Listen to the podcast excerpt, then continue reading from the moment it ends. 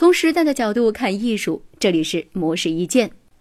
肖恩·卡拉是 IBM 公司前高级知识与策略顾问、商业故事咨询公司阿尼克多特的创始人。他在著作《不会讲故事怎么带团队》中提出，想要讲一个好故事，首先要找出好故事，并且提供了一个发现好故事的方法——搜寻印象。这个方法具体操作起来分为两个步骤：第一，要让自己置身于听故事的场景中。尤其是在非正式的闲谈场合，这时候需要用心听周围人的谈话内容，注意这些内容属于哪类故事，里面有哪些人物，讲了什么，故事让自己有什么感受，把其中能够感动自己的故事写下来，他们就是有力量的故事。第二，故事如果要用在工作里，需要包含和工作有关的启示，所以在找故事的时候，要问自己这个故事讲了什么道理。在什么情景当中能用呢？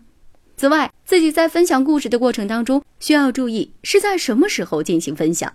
以及听众有什么样的反应。这样不仅能让下一次的故事讲得更好，也能了解到自己的故事有没有引起共鸣。如果发现自己的故事很吸引人，接下来就要迅速判断他对工作有没有启示。如果有，就用笔记录下来。简而言之。怀揣听故事的目标，聆听他人的闲谈，然后判断内容能否有益于工作，能够帮助你发现生活中的好故事。